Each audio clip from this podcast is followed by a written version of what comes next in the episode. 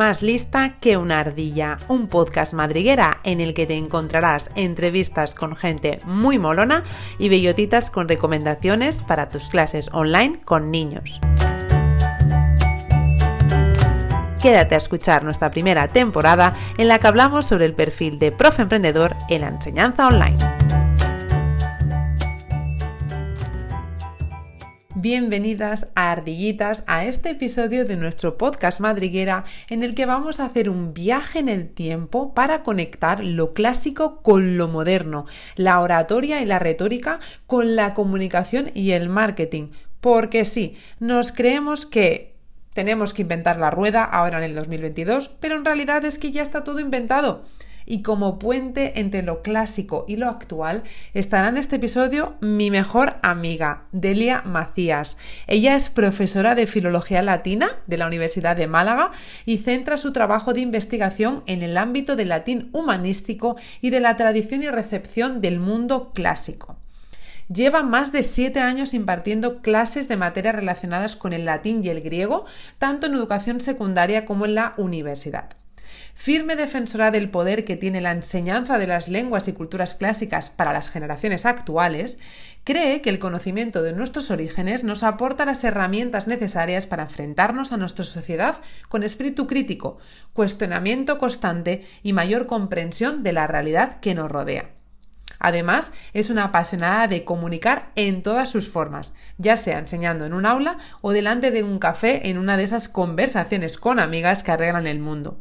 Le encantan la historia, el arte, escribir y la lectura, de temas muy dispares, desde la antigüedad greco-latina, la novela policíaca o la neurociencia y la psicología. Se define como inquieta, intensa, alegre y, por encima de todo, alma viajera. Bueno, bueno, eh, la invitada que tenemos hoy, permítanme que diga que estoy súper emocionada porque tengo, bueno, pues aquí en el podcast a mi hermana, no de sangre, de alma, de vida, de todo, oh. que, nunca me imaginé que estaríamos aquí, bueno, pues yo qué sé, hablando en este podcast sobre este tema que tanto nos apasiona a las dos y que un honor y que estoy súper emocionada y que, bueno, yo solo ya os pongo así como la miel en los labios de que os quedéis porque, bueno, el contenido que nos trae hoy Delia va a ser eh, muy interesante, creo que bastante nuevo, novedoso para, por lo menos para este perfil, ¿no? De profesor emprendedor Así que muchísimas gracias por pasarte por el podcast y bueno, pues bienvenida. Ay, muchísimas gracias, muchísimas gracias. Bueno, el honor y la emoción y la ilusión es mía. Yo qué te puedo decir que me voy a emocionar y todo. eh, ver, estar aquí contigo y ver en lo que se ha convertido el bebé de Enjoy Español y con esta pedazo de propuesta que nos trae ahora del podcast, yo estoy más que encantada de ser una de tus invitadas y bueno, muchísimas gracias porque ya sabes que eres inspiración y motivación en el terreno profesional y en el terreno personal no te tengo que decir nada porque ya lo sabes todo, pero vamos, más que hermana de vida, de compañera de aventura y ardillita de madriguera familiar y bueno, bueno, feliz estoy, feliz. es que, bueno, muchos oyentes, claro, no lo sabrán porque obviamente no van a conocer nuestra vida, ¿no? estaría bueno. Pero bueno, pues es que Delia fue una de las personas que, bueno, ella, ella vio crecer a Enjoy, pero de verdad, o sea, ella vio cómo empezaron en mí las ideas, y, si hago esto, y si lo otro, y fue una de las personas, pues, más importantes en el proceso y que más me apoyó. Entonces, bueno, es como invitada de honor. O sea, aquí está ay, modo fan. Ay, ¡Qué orgullo, qué orgullo, por favor! ¡Qué orgullo! Modo fan. Y bueno, como decía en la presentación, pues vamos a hablar de un tema súper interesante. Eh, desconocido, yo creo, para, pues eso, eh, para las personas que, nos pueden estar escuchando, porque vamos a estar de alguna manera, pues, conectando el mundo clásico, ¿no? Con lo más actual, pero actual, imaginad, ¿no? Marketing, ventas, marca personal, ¿no? Pues vamos a conectarlo y Delia nos va a ayudar a ver qué poco nos diferencia, ¿no? Porque muchas veces, esto lo hablo siempre con, gente ¿no? del mundo emprendedor, de que nos creemos que tenemos que inventar la rueda o que tenemos que inventar aquí algo, buah, y en realidad, ardillitas del mundo, está todo inventado, exacto. Y, y, también, por otra parte, y esto ya lo hemos hablado tú y yo también, eh, qué pena, ¿no? Que el sistema educativo pues no eh, exprima de lo que vamos a hablar hoy más, porque al fin y al cabo la comunicación no solo es importante para nuestro mundo emprendedor, eh, sino para cualquier ámbito de la vida. La comunicación es fundamental, la buena comunicación, ¿no? Entonces, em, ese es nuestro objetivo hoy, que podáis revisar, que se puedan revisar de alguna manera, ¿no? Estas ideas más clásicas con lo moderno, con lo actual. Y, y entonces, pues, para entrar un poco en materia, y muchos de nuestros oyentes quizá pues no tienen ni idea ¿no? De, de, esto de qué es retórica, de qué es oratoria, pues a mí me gustaría que tú les pudieses ¿no? pues poner un poco ahí en contexto y explicarles, eh, introducir un poco el tema del que vamos a hablar en este episodio. Pues al final, quizás con estos nombres no nos suena tanto qué es la retórica y qué es la oratoria, pero convivimos con ella a diario para cualquier acto de comunicación pequeñito, ya estamos poniendo en práctica, sin darnos cuenta, eh, la oratoria. Y si, por ejemplo, tuviésemos que dar una clase o hacer una entrevista de trabajo, sin darnos cuenta también la retórica. Básicamente, la retórica serían, pues, como un conjunto de, mm, de ideas o de técnicas que nos enseñan cómo habría que construir un discurso con un objetivo muy específico, que puede ser, en la mayoría de ocasiones, persuadir, eh, convencernos de algo, eh, deleitarnos con una idea, em, conmovernos incluso. Y la oratoria sería la puesta en práctica de esa serie de ideas que nos enseñan a cómo se pronuncia un buen discurso no olvidándonos que sería el mismo objetivo, para persuadir, para convencer, para conmover. Por lo tanto, la parte de retórica sería esa teorización de esas normas o de esas técnicas y la oratoria sería pues la ejecución de, toda, de, todas esas um, técnicas que en realidad vamos a ver que es que están en nuestro día a día, en nuestra Claro, es que además has dicho palabras clave, o sea, ya para eh, nuestros oyentes que puedan estar en esa parte más emprendedora, persuadir, conmover, eh, vamos, ¿qué es el marketing? O sea, ¿qué es lo que, lo que pretende y persigue el marketing? Si no es persuadirte a que consumas, compres algo o conmoverte este marketing emocional que está tan de moda ahora. Claro, que precisamente tiene tanto éxito, ¿no? Claro, claro. Entonces, ya para empezar así, en los primeros minutos del podcast, ya, boom, castañazo. Muy fuerte, muy fuerte. Em, y claro, vale, nos defines, ya tenemos claro qué es la retórica, qué es la oratoria, eh, pero claro, ¿por qué son tan importantes o por qué podemos hacer como esa, esa, conexión ¿no? entre, entre ese mundo clásico y este mundo actual que decíamos ahora? Bueno, pues es que eh, el propio Aristóteles, porque lo podemos, podemos mencionar Aristóteles como el máximo representante de la retórica en el mundo griego. Y si nos vamos ya al mundo romano, un mundo muchísimo más pragmático, ellos todo lo que, lo que quieren desarrollar o potenciar es lo que les da un, uso práctico inmediato, ¿no? En, la sociedad tendríamos a Cicerón, que yo creo que Cicerón y Aristóteles nos suenan, nos suenan a todos. Pues claro, ellos ya se dan cuenta del poder que tiene la palabra y de lo inherente que es al ser humano y al pensamiento. Por ejemplo, hay una palabra que me encanta en griego, que ahora la vamos a mencionar también, que es el concepto de logos.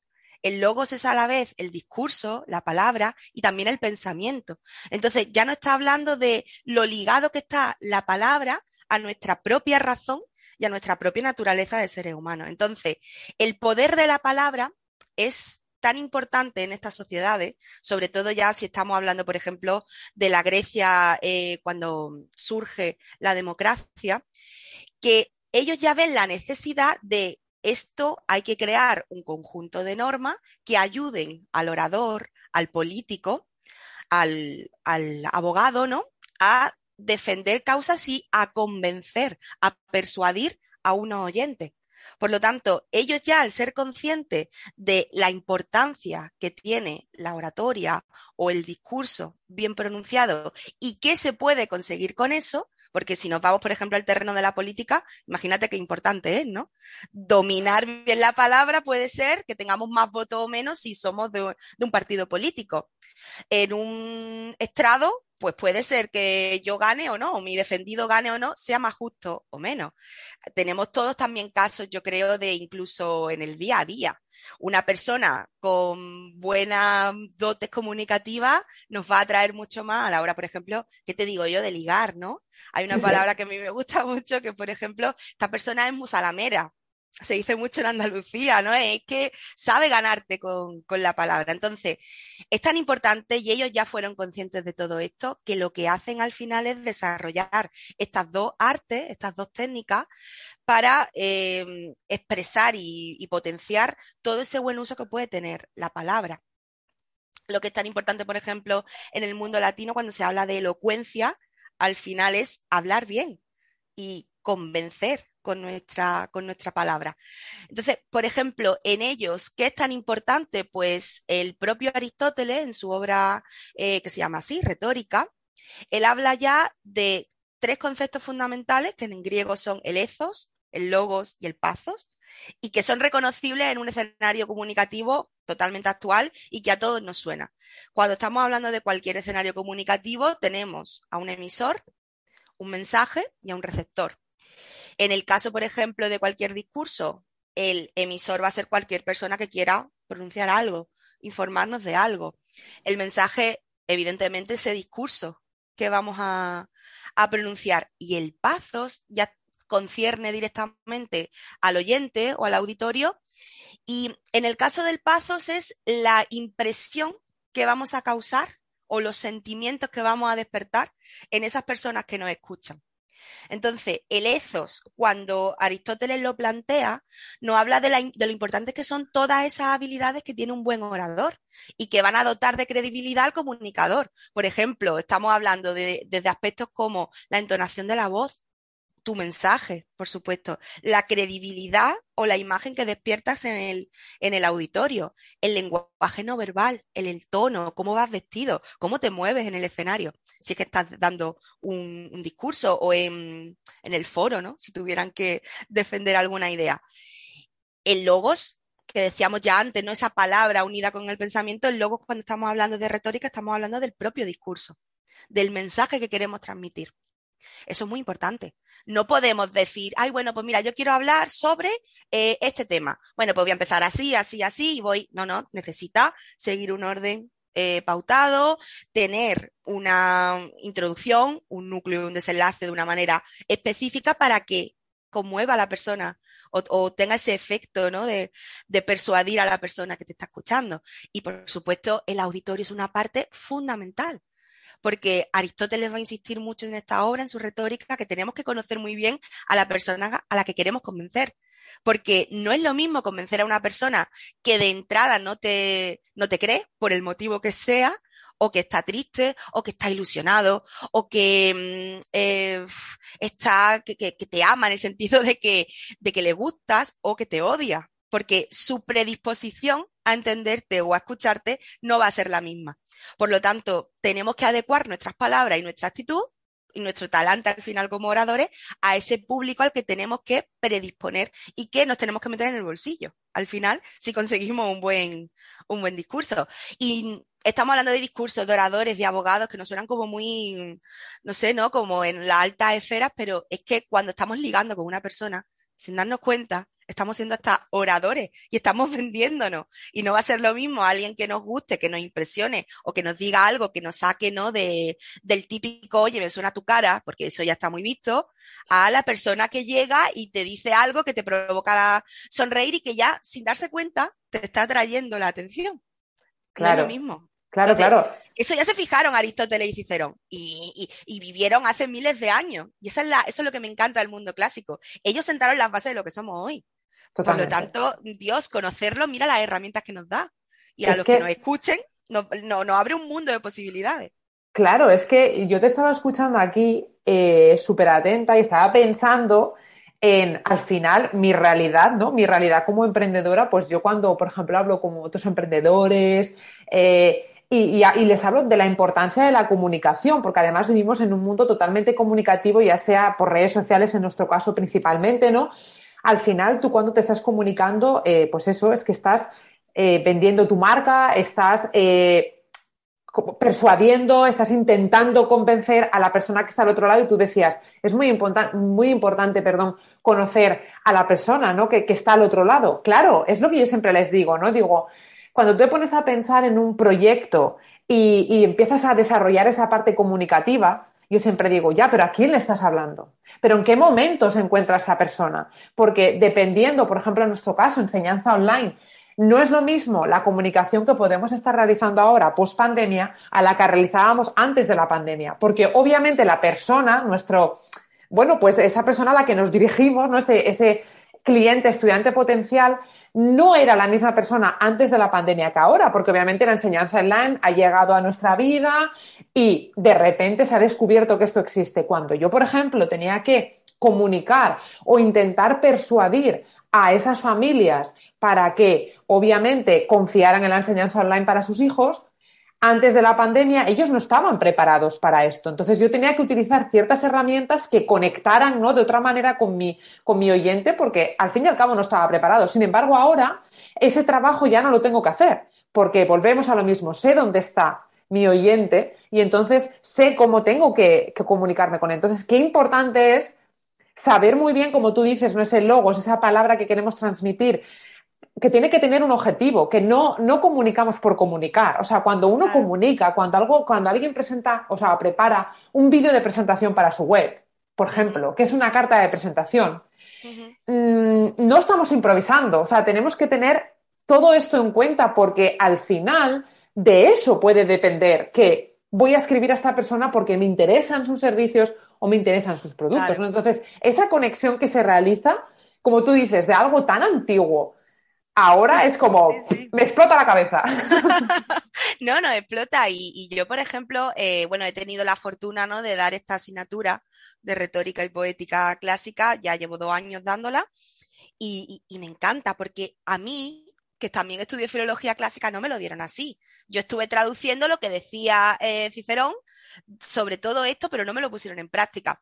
Una vez en clase, en, este, en el pasado curso, mm, yo les dije, ¿queréis ver la importancia que tiene todo esto? Y entonces me salí de la clase y entré cabizbaja, yo creo que todos nos podemos hacer esta imagen, ¿no? Entré eh, cabizbaja, evitaba la mirada de mi alumno, empecé a decir cosas y, me, se me quebraba la voz, o lo decía muy bajito, lo decía para el cuello de la camisa. Y luego salí de clase sin decirles nada y entré. Entré mirando hacia arriba, abierta, con, con los hombros en posición muchísimo más abierta, las manos despegadas del cuerpo. Eh, entré con seguridad, los miré, los saludé, les sonreí y empecé a decir con voz clara, sin correr, con seguridad, lo que quería decirle, que fue al final una presentación. Y entonces yo les decía, imaginaos que soy el comité de una empresa de recursos humanos que tiene que contratar a alguien. ¿A quién contratáis? ¿Al primero o al segundo? O pensás también que soy alumno, como soy realmente, de una asignatura y que yo entro, no me conocéis y entro. Ese profesor, ¿qué impresión os causa? Y evidentemente el mensaje siempre es el mismo. ¿Quién gusta más? La segunda persona, que entra con seguridad, que se puede equivocar pero lo reconoce. Porque la duda, es que eso es curiosísimo. Por ejemplo, Aristóteles, cuando está definiendo eh, qué es la retórica, dice, la retórica es pues la técnica, ¿no? Que nos enseña a construir un buen discurso pensado para persuadir. Pero nos dice también, el buen orador, en él no, en él cabe también la duda. O sea, es una persona humana, es una persona que duda, no es una persona en la que prima toda la perfección o la exactitud. Y eso ya lo dice Aristóteles, madre de mi vida, en, su época, ¿no? En el siglo IV antes de Cristo. Entonces, es tan fuerte y está tan conectado con el ahora y podemos aprender tanto que, que, impresiona. Entonces, es que se nos cuela en el, en el día a día. Y es tan importante todo eso para la imagen, para la venta, como dices tú. ¿Cómo vas a conectar con tu público si no lo conoces? E, es que evidentemente no estás hablando su lenguaje. Y siendo profesores en un aula igual. Eh, si, si, tú vienes aquí con un lenguaje muy erudito, muy tal, pues con un público de, por ejemplo, de enseñanza secundaria o de universidad, en, en, los primeros años, no vas a conectar con ellos. Por lo tanto, tu mensaje, tu función, que es que enseñarle, no lo va a conseguir. ¿Por qué? Porque no han conectado contigo. Claro, que tenemos que tocar esa parte humana. Y esa parte humana es el paso. el griego. y sobre todo ahora, ahora claro, más. y ahora muchísimo más. Y que estamos todos ansiosos de que nos toquen esa parte de la emoción. Y es tremendo. Sí, sí, yo, me, yo cuando de alguna vez hemos hablado de esto siempre pensábamos pues en los típicos anuncios, en los típicos anuncios no sé, es que me viene a la cabeza IKEA, no sé, no sé si pueden decir marcas aquí, pero bueno, es mi, podcast, los digo. Tú pones la eh, regla. IKEA, por ejemplo, cuando el anuncio de la pandemia, o Casa Tarradellas, que a mí no sé por qué, esos anuncios de pizzas Casa Tarradellas a mí siempre me tocan la patata. O el, o el del turrón, ¿no? O sea, vuelve a casa por Navidad, o sea, madre de mi vida, ¿habrá algo más navideño que eso? Todos queremos volver a casa por Navidad. Claro, y que ves ese anuncio que es súper antiguo y da igual porque llega la Navidad, llega ese anuncio y a ti te emociona. Porque... Claro, y se te ha quedado ese mensaje que tiene. Sí, claro, sí, sí, claro, claro. Y, y, en esa parte que tú decías de marca y de coherencia comunicativa, porque al final yo, esto es algo que incido muchísimo, que yo puedo ver una página web y me puede decir algo que está escrito. Y claro, obviamente eh, no es lo mismo, ¿no? Ver a una persona en acción que estar leyendo a esa persona. Claro, tú me puedes decir algo escrito, pero yo veo que hay un vídeo, vídeo de presentación un vídeo que me cuenta quién tú eres. Yo necesito ir a ese vídeo y necesito ver esa coherencia con lo que tú me estás diciendo que eres, con lo que tú en tu web me dices. No me puedes decir que eres creativa, divertida, energética, plan, plan, plan, y después veo un vídeo en el que veo una persona que está dudando, que apagada. apagada, que tartamudea, que está leyendo un texto, porque obviamente de repente ya es que rompo contigo, es que ya no se produce esa conexión que tú dices. Entonces, qué importante. Es que es fundamental, es que pierdes la credibilidad. Y eso, y por muy pesada que sea, pero bueno, yo creo que soy el puente de comunicación entre lo antiguo y lo moderno, así que se me va a permitir, por favor. Eh, eso también lo dice Aristóteles. Es que de verdad a mí me encanta, porque es que dice, un orador tiene que inspirar credibilidad. Y es lo que tú dices, si tú me vendes que eres eh, la pera limonera dando clase, y luego en el vídeo veo que no miras a la cámara, con lo cual tampoco hace un contacto visual, entre comillas, ¿no? Con el alumno o con la persona a la que se lo estás vendiendo, que bajas la cabeza, que te agachas, que está, que no tienes esa energía, evidentemente, ¿qué pasa? Que pierdes toda la credibilidad. Tus palabras que me has puesto por escrito no coinciden con tu mensaje o con tu actitud. Ah, algo falla en ese sentido. Claro. Entonces, Ahora ya para darle por esa parte un poco más práctica, ¿no? Y, pasar a la aplicación un poco, pues, de, para nuestros oyentes que digan, vale, todo esto es muy bonito, pero ¿cómo, lo llevo a la práctica? ¿Cómo lo llevo a la práctica? ¿Cómo, cómo, eh, háblanos de, bueno, pues eso, ¿cómo sería un proceso de creación del discurso? Que si nuestros oyentes quieren eh, empaparse con esto, ah, ¿cómo lo podrían hacer? Vale, y lo fundamental es que esa palabra de discurso nos lleva inevitablemente a quien da una conferencia TED, quien tuviera la suerte, ¿no? O quien da una conferencia en un, no sé, en otro, en otro tipo de acto. Cualquier mensaje que queramos construir, ya sea en clase, ya sea eh, vendiendo, ya sea en unos stories que quiero grabar para hablar de tal proyecto nuevo que tengo si soy emprendedor, ¿no? Eh, lo que se va, lo, que vamos a explicar ahora o lo que pretendo explicar se puede aplicar siempre. ¿Vale? Yo creo que lo, interesante es que, evidentemente, si quiero decir algo, tengo que saber cómo decirlo, ¿no? Entonces, ¿cuál sería esa receta que me ayuda? ¿O cuáles son esos pasos que me ayudan a construir un discurso em, productivo o que va a ser eh, exitoso? Eso también lo encontramos casualmente, sorpresa, en la fuente antigua, sorpresa. También aparece en la, en fuente antigua, sobre todo el luego con Cicerón, con un personaje con el que luego todo esto ya se asienta en nuestra, nuestra cultura. Lo primero de todo, él nos llama con ese nombre latino que ahora mismo os voy a decir, inventio, ¿vale? Él ya nos habla de lo, el primer paso que tenemos que tomar, es decir, cuando queremos decir algo que tenemos que hacer, buscar ideas buscar esa, e, esas ideas que queremos transmitir, esas palabras que queremos eh, decir, esos argumentos que queremos dar, de qué voy a hablar. Ese de qué voy a hablar, que al final en la inventio latina, el verbo ingenio significa encontrar, es encontrar precisamente todo eso. Y yo aquí añadiría algo personal. Busca muchísimo inspírate en, otra, en otras charlas eh, que, hayan dado, en otros discursos, de lo que te cuentan otros compañeros, por ejemplo, en el ámbito empresarial o emprendedor. Fíjate qué hacen otras personas de tu mismo ámbito y que a ti te gusta y que te sirve de inspiración, porque todo eso te va a ayudar luego al siguiente paso, que es en latín dispositio, y este sí nos puede sonar más, disponer toda esa idea que al final concuerdan con lo que queremos decir conectan con lo que queremos decir, ¿qué tenemos que hacer? Evidentemente, ordenarlas, disponerlas dentro de nuestro propio discurso. Dure una hora, dure 20 minutos o dure 10. Cuando ya sabemos más o menos, vale, este va a ser el orden que quiero seguir, un orden evidentemente lógico y eh, relacionado con el objetivo que quiero tener al pronunciar, ¿no? Estas palabras, este discurso o el mensaje que quiera transmitir. Luego, ¿qué tengo que hacer? Lo que en latín se llama elocutio. La elocutio es lo que ya me va a ayudar a que ese discurso esté bien pronunciado. ¿Bien pronunciado en qué sentido? Una vez más que cumpla su objetivo. Cuando yo estoy dando un discurso o estoy dando una clase, ¿qué tengo que tener en cuenta? De nuevo, mi público. Es que tenemos que tener en cuenta al público. ¿A qué? A que este público consiga conectar con el mensaje que le estamos dando.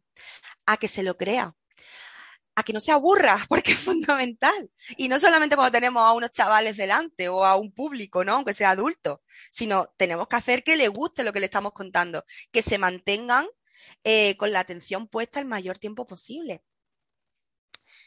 Eh, ¿Qué más? Pues todas las herramientas retóricas o lingüísticas que podamos tener a nuestro alcance. Desde decir alguna broma que rompa esa tensión, si estamos diciendo, si llevamos, por ejemplo, cinco minutos hablando de algo que es muy teórico, yo diría, venga, doy un ejemplo práctico y lo pongo en marcha. ¿Para qué? Para que esa atención que posiblemente he perdido ya en esos cinco minutos, o que llevan apuntando, o lo que sea, vuelva a mí, con algo que rompe el hielo, que vuelva a la cotidianidad y a un lenguaje mucho más coloquial. Entonces, la ejecución o cómo me veo yo diciendo todo eso o con qué recursos es fundamental.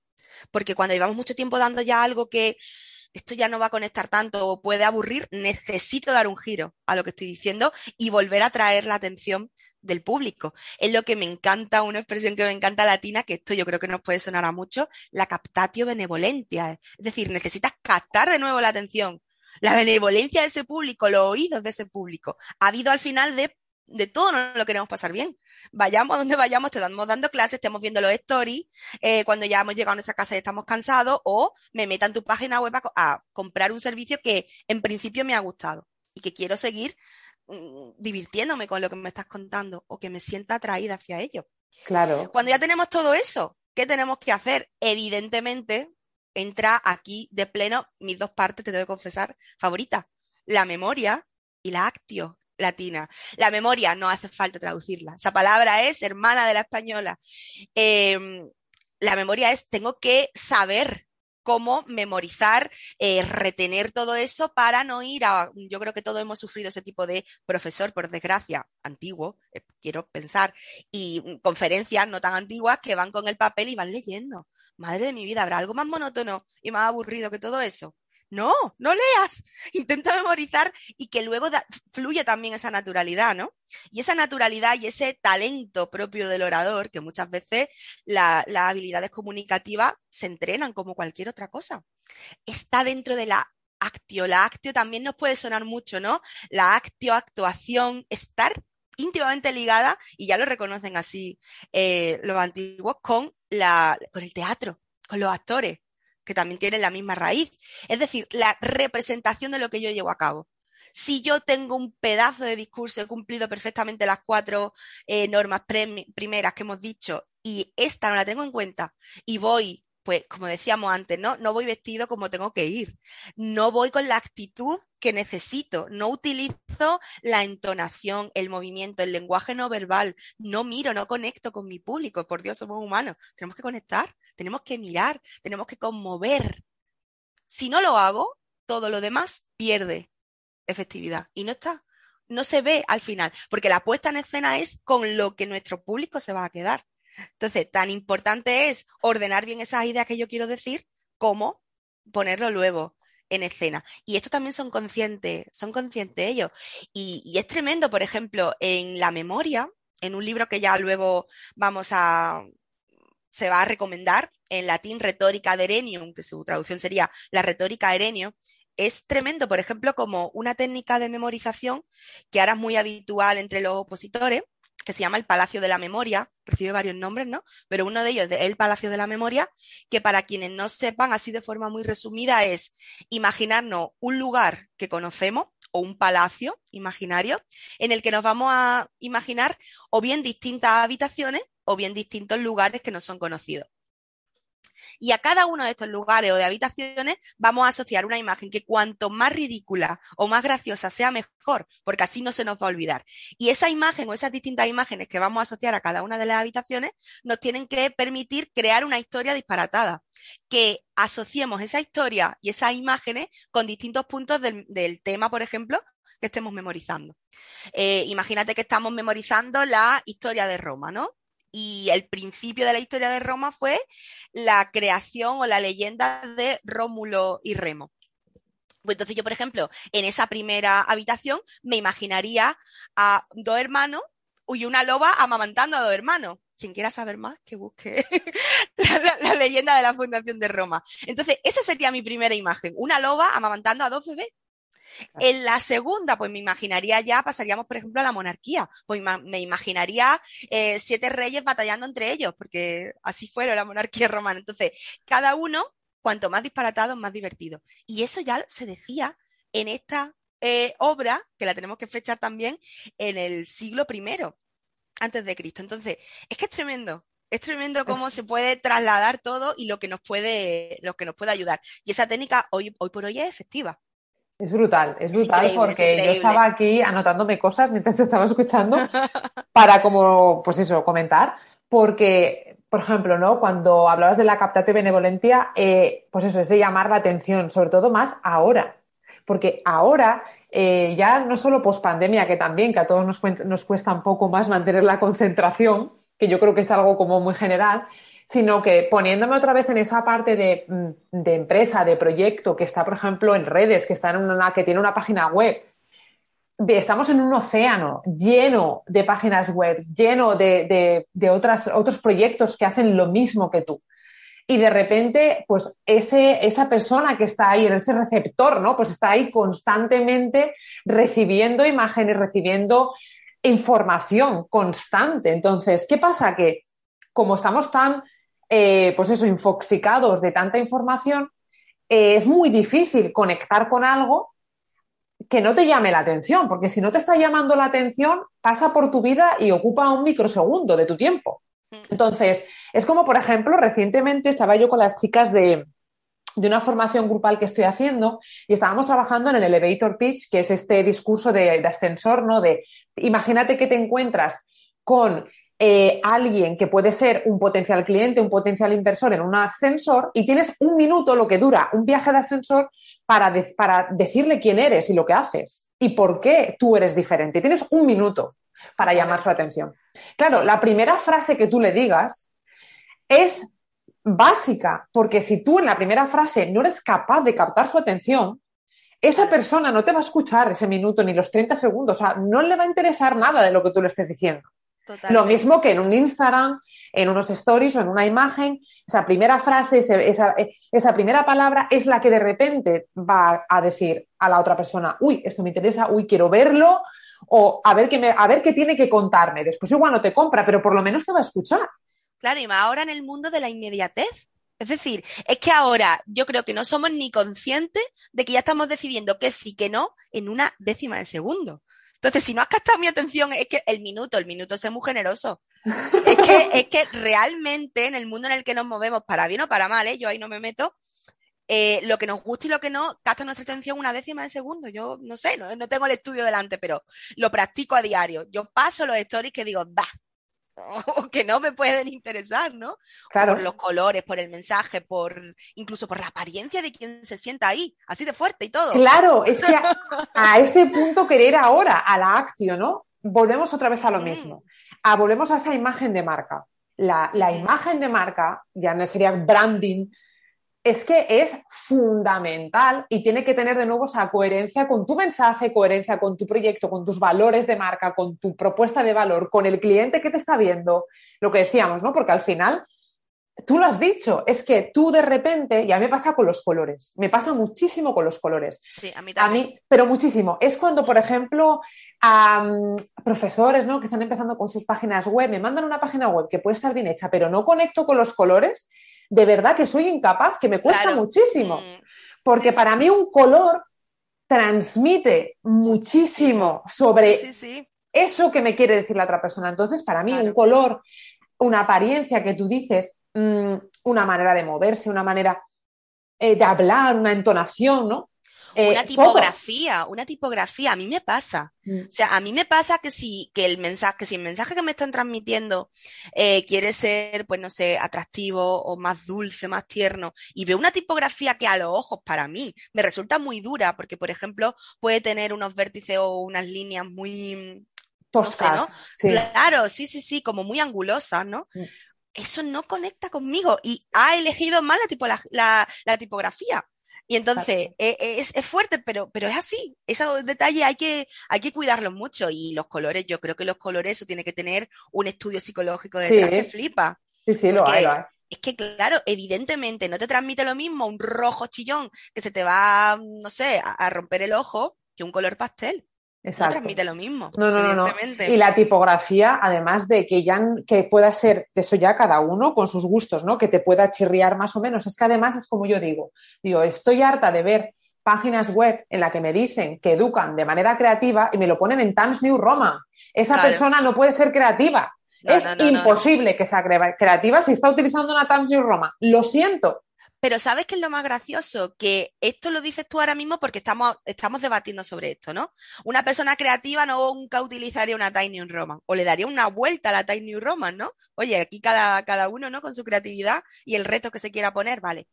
Pero es que eso, ese mensaje ya está en tu subconsciente. Es decir, tú, alguien que te presenta con Tiny New Roman, ¿qué pretendes leerte? Pues a lo mejor un trabajo de, de escuela en Tiny New Roman pero no una página web en la que te quieres sumergir para ver qué te ofrece evidentemente. Y eso no lo decide tu razón, es que yo creo que actúa antes, eso, el subconsciente.